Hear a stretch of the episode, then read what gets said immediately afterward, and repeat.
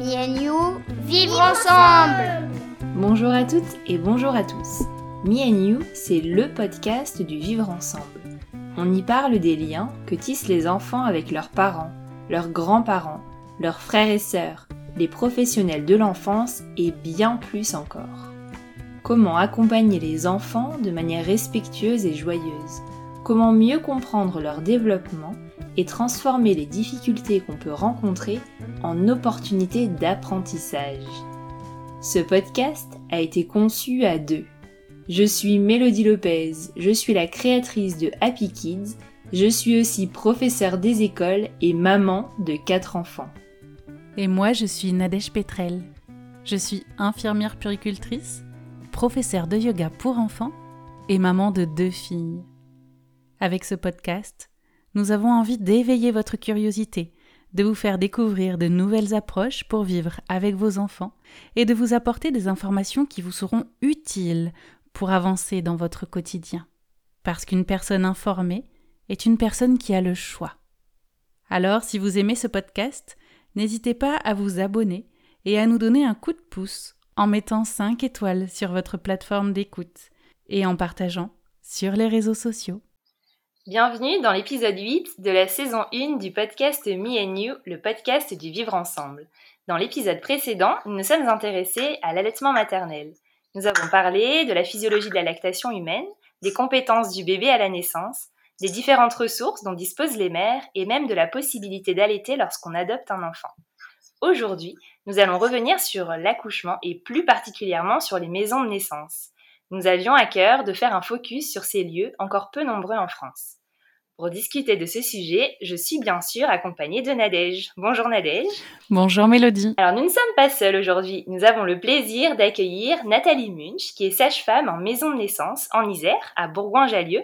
C'est la maison de naissance euh, femme, premières heures au monde. Et elle est sage-femme depuis 1991. Ça fait 30 ans aujourd'hui. Elle va nous partager son expertise. Bonjour Nathalie. Bonjour. Alors pour débuter cet enregistrement, j'avais envie de commencer par un flashback. Alors c'est parti. Nous sommes jeudi 14 mai 2020, il est 18h30 et une contraction m'oblige à faire une pause. 18h32, une seconde, tout aussi intense. Je le sens, la rencontre avec notre quatrième enfant est imminente. Alors, j'envoie un message à Nathalie et les quelques mots qu'elle m'écrit me remplissent de joie. Rejoignez-moi à femme. Il est 20h lorsqu'on arrive à la maison de naissance.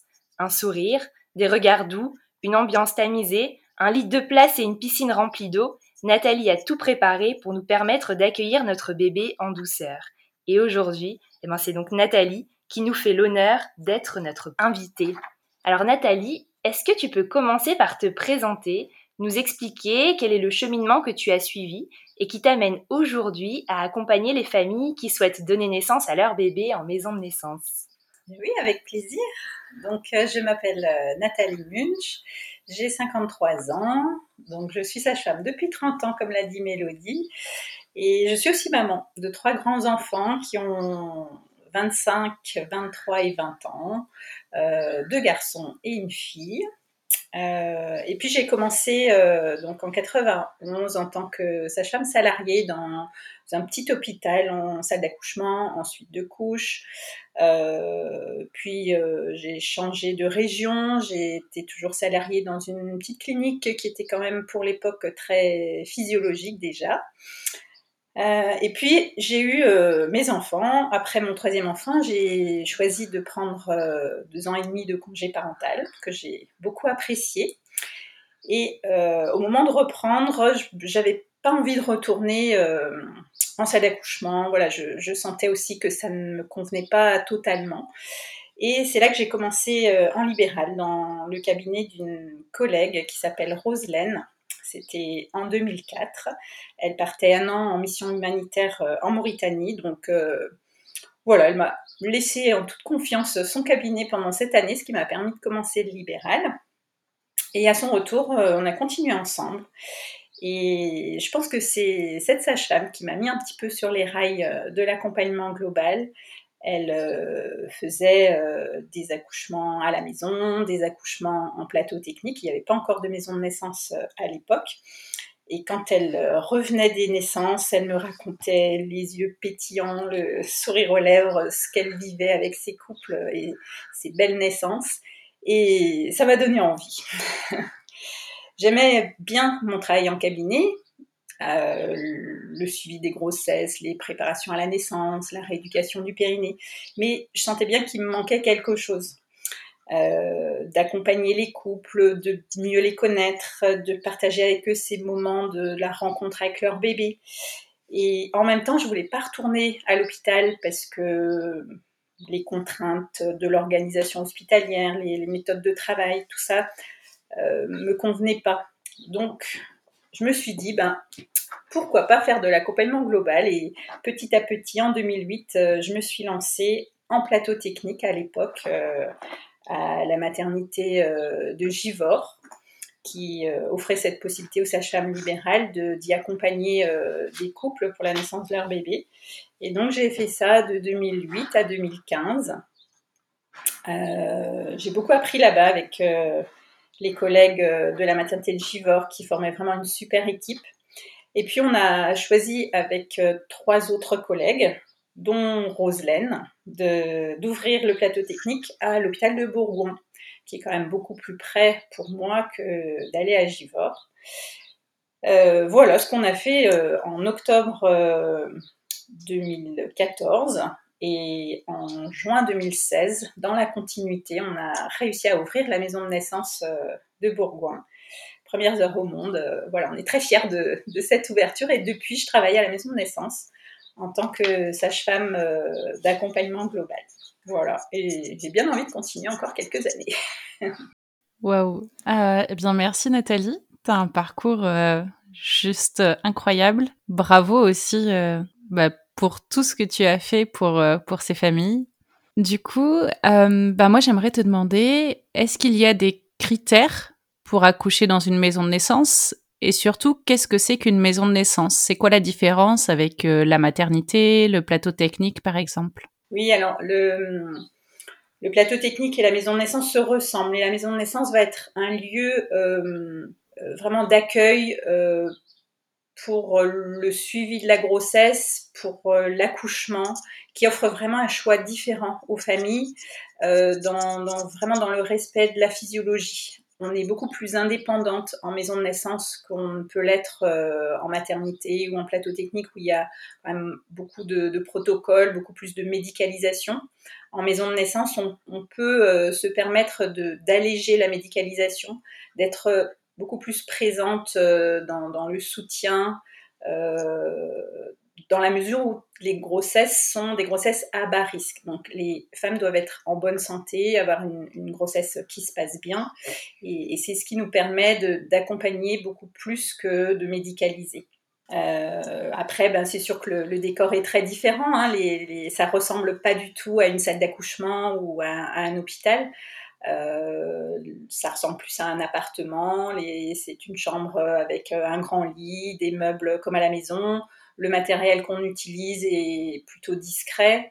On, a tout ce qu'il faut pour intervenir en cas de nécessité, en cas d'urgence. La, maison de naissance est toujours euh, partenaire d'une maternité.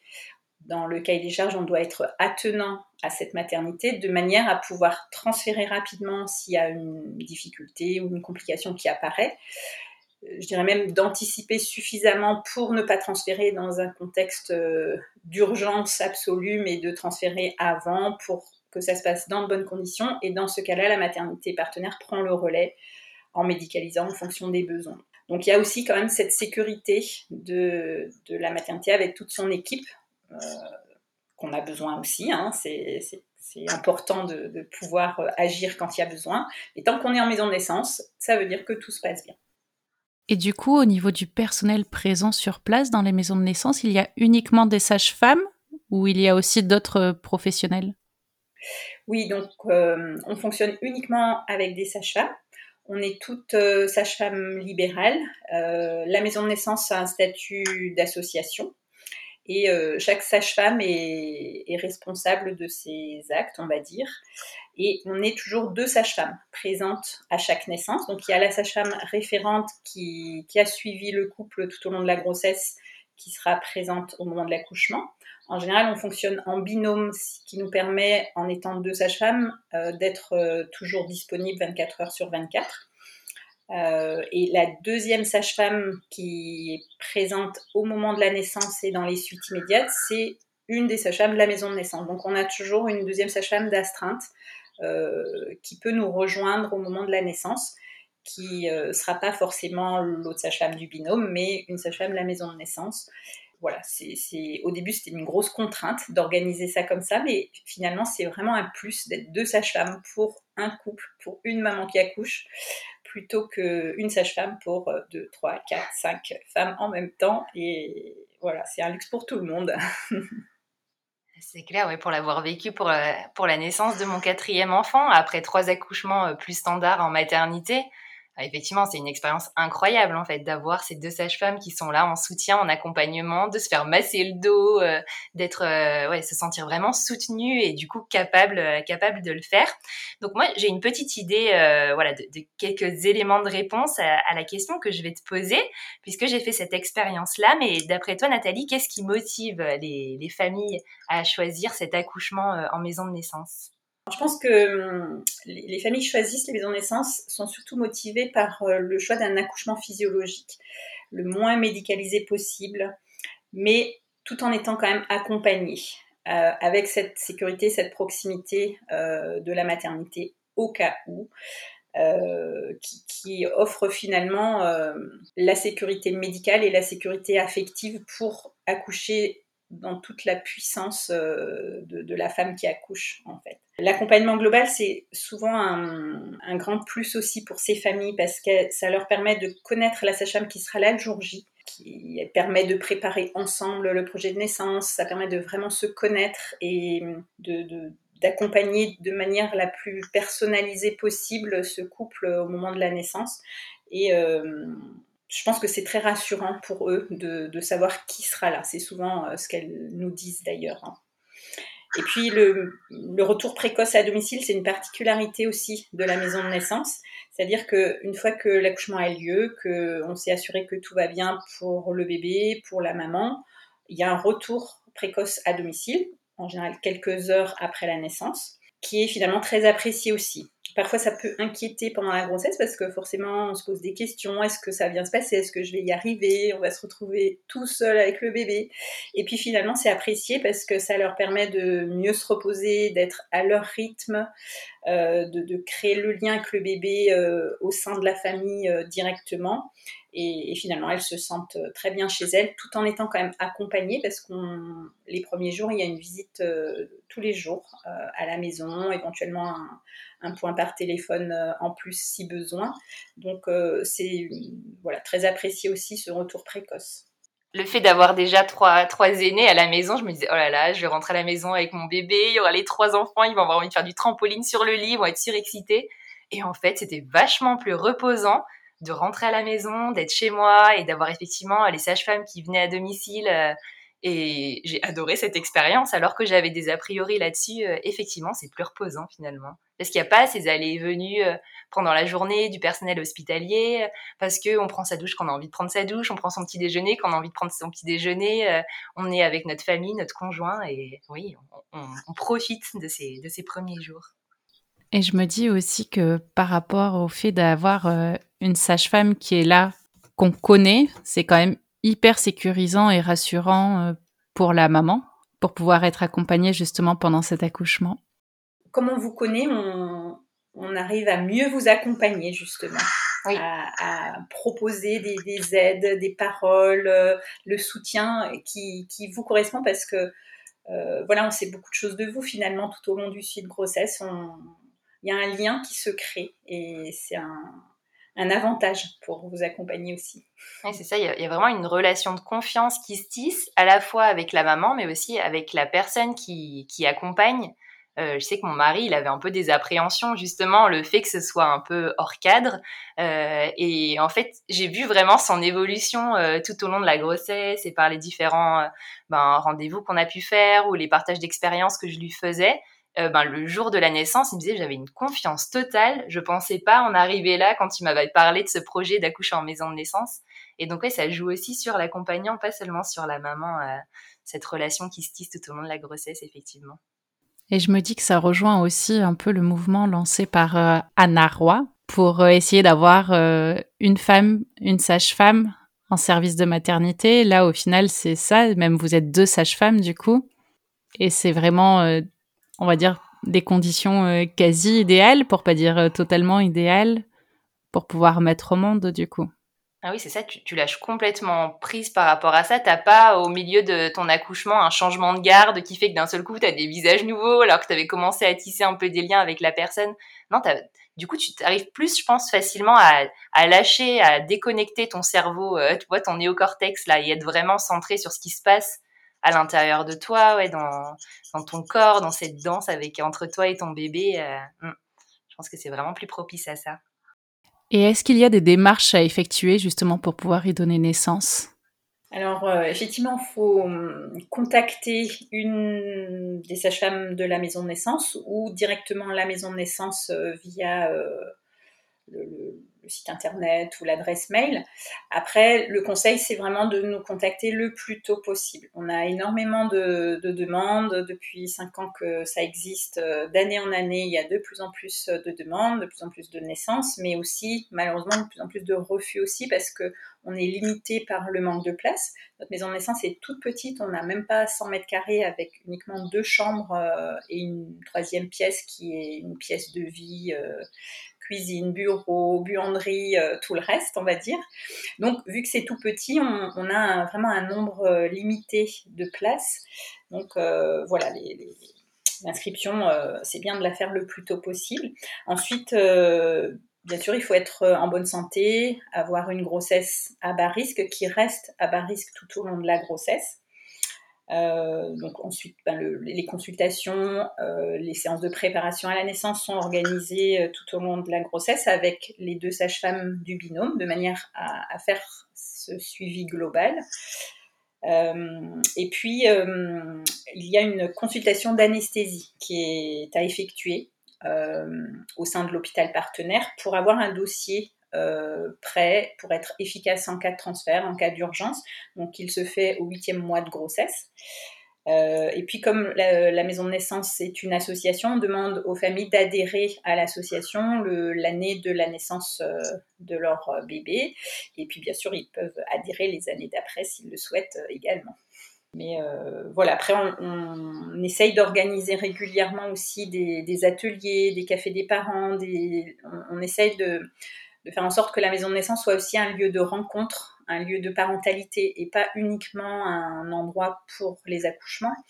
Alors, c'est sûr que depuis un an, un an et demi, c'est compliqué avec les, consignes sanitaires, etc. On, en a peu fait, mais on en fait régulièrement en visio. On espère les reprendre en présentiel euh, rapidement, en extérieur pendant l'été peut-être. Euh, voilà, pour offrir aussi euh, ce, lieu d'échange entre les parents, entre les familles, sur des thèmes très variés. On essaye d'aborder euh, un peu tout ce qui concerne la parentalité. Oui, et du coup, je me dis que ça devient réellement un vrai lieu ressource pour les parents. Voilà, le lien avec les sages-femmes, mais aussi euh, voilà toutes ces, ces, ces personnes euh, avec d'autres compétences, avec des spécificités, des spécialités qui, qui apportent aussi leurs connaissances et, et puis parfois juste un café des parents pour discuter mmh. ou un apéro des papas d'ailleurs aussi. Mmh. Les, les, papas s'impliquent quand même de plus en plus euh, dans tout ça, donc c'est important qu'ils aient aussi un, un espace et un temps pour ça. Oui, en plus, on en a parlé plusieurs fois au cours de ce podcast de l'importance de tisser un réseau autour de soi. Que voilà, on reprend souvent cette phrase il faut tout un village pour élever un enfant, et on a tellement besoin de se sentir entouré et soutenu et de partager. Et effectivement, un simple café des parents ou de se rendre compte qu'on est confronté aux mêmes difficultés et, et que c'est naturel de ressentir ça, ça fait du bien et ça vient valoriser ce sentiment de compétence. on se sent plus capable et plus disponible ensuite pour son enfant. Euh, par rapport à, à, ton parcours justement et à ton expérience en maison de naissance, est-ce que tu veux bien nous partager euh, un souvenir fort et ton meilleur souvenir euh, en maison de naissance? Alors c'est vrai que c'est toujours une question difficile ça, parce qu'il y en a tellement des, des, beaux souvenirs, il y en a tellement des belles naissances. après, bah, c'est sûr que ce que je garderai toujours en tête comme, comme un moment très fort, c'est les, les naissances des arrière-petits-fils de Roselaine, donc ma collègue qui m'a mis un petit peu sur les rails euh, de l'accompagnement global et de toutes ces naissances physiologiques. Euh, voilà, qui a eu l'honneur d'accompagner. Donc on était présentes toutes les deux avec Roselaine et vraiment c'est ah quelque chose d'extraordinaire parce que voilà, elle, elle est l'arrière-grand-mère de ce petit bout qui arrive au monde et voilà, c'est sûr qu'émotionnellement c'est très très fort. Et puis, euh, bon, c'est certaines familles aussi que j'ai pu accompagner euh, lors de, la naissance de deux, voire trois de leurs enfants. Donc, ça, je deviens un petit peu la sage-femme de la famille et, les liens sont d'autant plus forts au fil des grossesses, au fil des naissances et ça, c'est vraiment chouette. Euh, voilà, après ma toute première naissance dans l'eau d'un bébé qui est né dans l'eau, bah, c'était à Givor pour le coup. voilà, je me suis dit mais waouh, c'est quand même vachement bien. Parce que jusque là ben c'est pas quelque chose que j'avais appris à l'école c'est pas quelque chose que je pratiquais. Et j'ai vraiment appris euh, grâce à toutes ces femmes qui accouchent à leur retour après à, d'essayer de, vraiment de développer le l'instinct finalement, de leur faire confiance aussi. Et, voilà, j'ai plein de, de, souvenirs de naissance du bébé où je me suis dit, mais finalement, n'y a rien à faire, fais-leur confiance. C'est beau. Et du coup, qu'est-ce qui te plaît le plus, toi, dans ton métier? Parce qu'on entend qu'effectivement, tu en parles avec beaucoup de passion. Enfin, moi, c'est, j'ai le sourire euh, aux lèvres depuis que je t'écoute et que je t'entends parler. du coup, si tu devais, euh, je sais pas, euh, choisir ce qui te fait le plus vibrer, en fait. Ouais, je pense que c'est, c'est vraiment cette notion d'accompagnement global. Vraiment, le fait d'accompagner les familles, c'est l'accouchement, c'est vrai que c'est très bien, mais c'est vraiment ce, tout, euh, ces liens qui se tissent, euh, de, finalement mettre les familles sur le chemin de la parentalité et de leur faire euh, prendre conscience qu'ils ont tout ce qu'il faut pour y arriver autant pour mettre au monde leur bébé que après dans la vie ça, donne une, force et une puissance voilà, je trouve que leur donner les clés pour un accouchement serein, pour euh, démarrer euh, leur vie avec leur petit nouveau-né, voilà, c'est vraiment ça le plus chouette, je trouve. Ça m'émerveille à chaque fois, moi, les naissances, de toute façon. Et, et je trouve que c'est finalement, on a, on a la chance de partager ça avec eux et il faut en être consciente que c'est un honneur finalement d'être là à ce moment-là. Et je trouve ça tellement important ce que tu dis parce que pour avoir travaillé moi-même en maternité, euh, justement, ce qui est un peu entre guillemets frustrant, outre les conditions de travail, c'est vraiment que justement on découvre les familles le jour J et ensuite on ne les voit plus. Et je pense qu'effectivement cet accompagnement global est très précieux et aussi tellement enrichissant à la fois pour les familles et à la fois pour nous soignants Effectivement, moi je trouve que la sage-femme en maison de naissance, elle occupe une place qui est différente de ce que j'ai pu ressentir euh, en maternité, euh, parce qu'il y a cette présence, ce, soutien, mais en même temps et cette confiance aussi euh, en la maman. je me suis sentie plus capable d'accoucher en maison de naissance que ce qu'on a pu m'envoyer comme message à la maternité. Et, et, du coup, pour toi, comment tu décrirais justement cette place que tu, que tu occupes pendant une naissance, mmh. surtout en maison de naissance mmh. Alors, au, moment de la naissance, je pense que euh, ma place, c'est vraiment juste de veiller à ce que tout reste dans la physiologie, éventuellement de guider, de rassurer aussi, euh, de faire confiance tout en étendant au maximum mes antennes pour capter euh, tous les petits signaux que, peut envoyer la, femme qui accouche et qui euh, me permettra de, la soutenir et de l'accompagner comme elle en a besoin.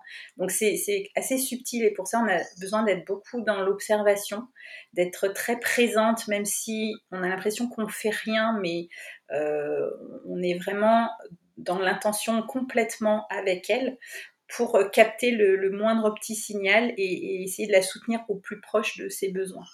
Donc c'est très euh, prenant niveau énergie. Hein. Euh, c'est vrai qu'après une naissance, fou, je, sens que ça, ça prend pas uniquement le temps qu'on y passe, mais on, donne beaucoup d'énergie. Mais c'est chouette aussi. Et puis j'aime bien laisser quand même une grande place au papa. En fonction de ses souhaits à lui aussi, il y a des papas vraiment hyper impliqués qui, finalement permettent que, au couple de se suffire à lui-même et d'autres fois où le papa a plus besoin d'être guidé aussi. Euh, voilà, donc je pense que c'est important d'être attentif aussi à lui et de le guider aussi pour qu'il le vive au mieux en, étant soutenant et, avec ses propres émotions à lui aussi. Euh, voilà, après, des fois mes collègues me disent que moi je materne beaucoup, mais voilà, c'est peut-être parce que je suis plus âgée qu'elle et que. mais je pense que c'est important à ce moment-là parce qu'on est quand même fragile, on est vulnérable quand on accouche, donc euh, voilà, je me dis que c'est un petit plus aussi de se sentir un petit peu coucouné, materné. Donc, ah, moi, j'ai vraiment, j'ai vraiment ce souvenir-là, ouais, de mots qui, qui poussent, qui boostent, de massages dans le dos qui font trop du bien, quoi, pour soulager euh, ces douleurs. Et puis surtout, moi, j'ai dû être transférée parce que ben, j'arrivais pas à le faire naître euh, en poussant malgré tout. On a essayé plein, plein de choses et j'ai été transférée à la maternité ensuite. Et, je pense que l'accompagnement justement que tu m'as offert pendant cette, euh, cette naissance-là a fait que j'ai même pas ressenti de déception lorsque j'ai été transférée. Et, je pense que ouais, c'est vraiment toi qui as apporté ça. On avait totalement confiance en, en ce, que tu, ce que tu nous disais, ton soutien. Et, et je pensais pas que le fait de ne pas pouvoir donner naissance en maison de naissance euh, ben, que je pourrais me sentir comme ça, quoi, vraiment. Et je, garde un bon souvenir de cette naissance, même si c'était quand même bien sportif, euh, voilà, sur, sur la fin euh, notamment. Et oui, c'est ta présence, tes encouragements, tes mots, ta bienveillance qui ont fait ça. Donc c'est hyper précieux, mais quelle chance d'avoir d'avoir pu bénéficier de ça. vraiment, c'est gratitude. Ouais, mais au final, c'est les femmes qui le font, c'est toi qui l'as fait. Euh, c'est un soutien, mais on ne peut pas faire à votre place. Donc, euh, moi, je suis impressionnée par la puissance que, que, peut avoir une femme, même dans un accouchement difficile. Et, et, et je pense que quand elle sent que elle est allée au bout de ses limites, au bout de ce qu'elle a pu faire, quoi qu'il arrive après, elle en sera euh, satisfaite, elle en sera fière et, elle sera euh, épanouie en accueillant son bébé, euh, quelle que soit la façon dont il va naître. Et, je pense que c'est ça le plus important, c'est de garder un bon souvenir de la naissance de son bébé, même si c'est pas facile, même s'il y a une complication. quand on a compris ce qui s'est passé, quand on, a senti qu'on a été soutenu et qu'on est allé au bout de ce qu'on a pu faire et qu'il n'y avait pas d'autre solution, ben oui, le vécu est, finalement très bon, alors que d'autres naissances qui, d'un point de vue médical, se passent bien, peuvent être au final mal vécues parce que ça correspondait pas à leurs attentes ou parce qu'elles ont l'impression qu'elles auraient pu faire autrement ou que si elles avaient eu telle information, peut-être ça se serait passé autrement. et ça change tout au niveau du vécu. En maternité, effectivement, ce vécu de l'accouchement est vraiment important. Euh, également aussi pour euh, les premiers jours, les premiers instants où les parents vont tisser le lien avec leur bébé. Tout à fait, c'est déterminant dans, dans les, premiers, les premières heures. Euh, voilà, c'est pas pour rien que notre maison de naissance, on l'a appelée premières heures au monde. C'est hyper important de, de, créer ce lien dès le début entre euh, le bébé et ses parents. Et puis, euh, dans les jours qui suivent, les semaines qui suivent, le, premier mois est hyper important, le premier trimestre après la naissance euh, est hyper important. Et, je pense que d'être encore accompagné après l'accouchement, c'est important aussi. Et il y a un grand besoin de ce côté-là. Suivi qu'on peut apporter euh, dans les suites de couches, même si euh, c'est qu'une fois par jour, mais quand on vient, on, balaye tout, on, passe tout en revue, on revient sur euh, le vécu d'un point de vue psychologique, on, fait le point bien sûr d'un point de vue médical, mais pas que. Euh, dans le soutien de l'allaitement, dans, tout ce que les femmes peuvent ressentir avec le, changement hormonal, le baby blues et tout ça. Donc là aussi, on essaye vraiment d'être présente euh, d'un point de vue très global après l'accouchement. Et vu qu'on a vécu tout ça avec eux, ben on sait de quoi on parle en fait. C'est pas euh, sur des suppositions en disant il a dû se passer ça ou il a dû se passer ça. En fait, on, on vit le truc ensemble, donc on peut vraiment partager le, ressenti. Euh, et, quand ensuite, euh, plus à distance, euh, elles reviennent pour leur consultation postnatale ou pour la rééducation du périnée, et encore plus à distance le suivi gynécologique de, contraception, de prévention, les dépistages avec les frottis, etc. Ben, finalement, on continue à, les accompagner tout au long de leur vie de, de femmes et peut-être même pour une autre grossesse après. Donc, c'est ce qui est très enrichissant aussi dans cette façon de travailler avec l'accompagnement global, c'est que ça s'arrête pas à un suivi de grossesse ou à une préparation à la naissance, c'est euh, tout un parcours de vie finalement.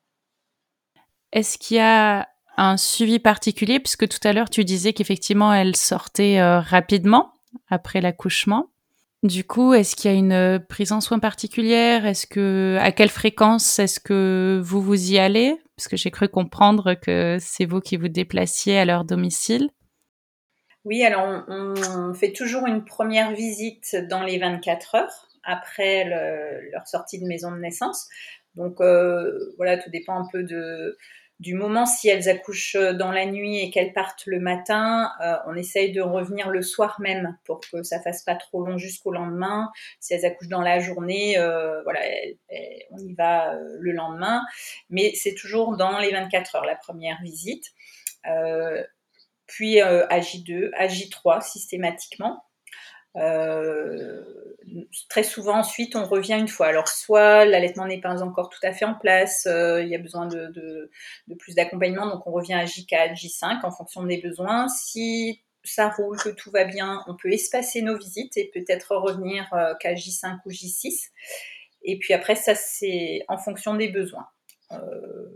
on peut faire finalement que trois visites, comme on peut en faire six ou huit, voire plus s'il y a besoin. En général, au-delà de 12 jours, c'est plutôt les mamans qui viennent au cabinet euh, s'il y a besoin d'un suivi supplémentaire. Et pour le bébé, c'est le, médecin généraliste ou le pédiatre qui va prendre le relais. Donc en général, il y a une consultation à 15 jours, puis à un mois et une fois par mois. Donc après, on, en tout cas dans notre organisation actuelle, on ne continue pas le suivi du bébé. Par contre, on revoit la maman pour la consultation postnatale, donc ça c'est autour de six semaines après l'accouchement. Et suite à ça, on peut continuer avec la rééducation périnéale en fonction des besoins, en fonction de la méthode. On se voit plus ou moins régulièrement ou, fréquemment. Euh, s'il y a besoin d'une consultation par rapport à l'allaitement, on peut prévoir euh, ça aussi. Euh, voilà, donc c'est assez euh, différent d'une personne à une autre. la particularité aussi de, notre suivi en maison de naissance, c'est que quelquefois les familles habitent loin ou très loin.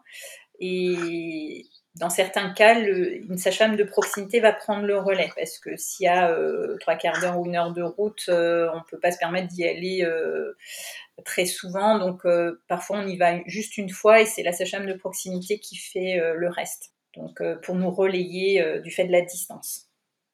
Ça me renvoie à plein plein de souvenirs heureux qui font du bien. J'aimerais savoir quel est le message qui te tient à cœur de diffuser aux personnes qui sont en train d'écouter ce podcast? Ben, moi, je pense que vraiment ce qui est important, c'est que chaque future maman doit pouvoir choisir le lieu et la façon dont elle veut mettre au monde son bébé. Euh, et dans ce choix, que ce soit vraiment un choix euh, éclairé, un choix partagé avec le conjoint, euh, et puis qu'une fois que ce choix est posé, qu'elle se sente vraiment soutenue et accompagnée jusqu'au bout dans, ses choix, en, voilà, en ayant confiance en elle. Toute femme a tout ce qu'il faut en elle pour mettre au monde son bébé et chaque bébé a la sagesse de naître. Merci beaucoup Nathalie. Croyez en vous et faites-vous confiance. Ces mots, ils ont l'air de rien, mais le fait de les entendre quand tu es enceinte, c'est hyper puissant parce que tu te dis, ok, je suis capable. Et je sais que pendant ma grossesse et surtout à la fin, tu m'as invité beaucoup à me dire ça et voilà par rapport à ben à la fin de la grossesse où on peut rencontrer quelques péripéties qui font qu'on perd un petit peu cette confiance. Euh, eh bien ouais, se, prononcer ces phrases, les écouter, ça, ça rend fort. Et tu le disais à un moment dans le podcast, c'est une puissance au moment de l'accouchement qui est incroyable et hum, on n'imagine pas, je pense, cette puissance-là avant de la vivre, avant de la ressentir, avant de, ouais, de, la vivre pleinement. quoi. C'est incroyable. Donc, euh, oui, vous êtes capable.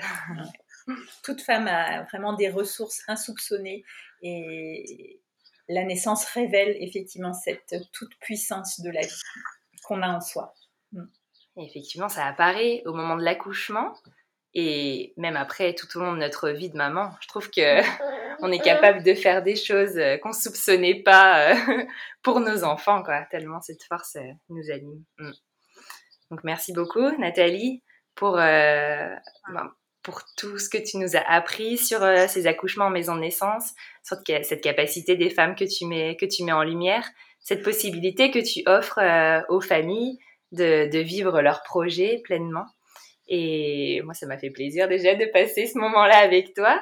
Et il y a aussi quelque chose qui est, qui est chouette, c'est un petit détail, mais pour l'anniversaire d'Aiden, j'ai reçu un message de la part de Nathalie pour lui souhaiter un bon anniversaire. Et c'était hyper touchant et ça renvoie aussi à plein de souvenirs.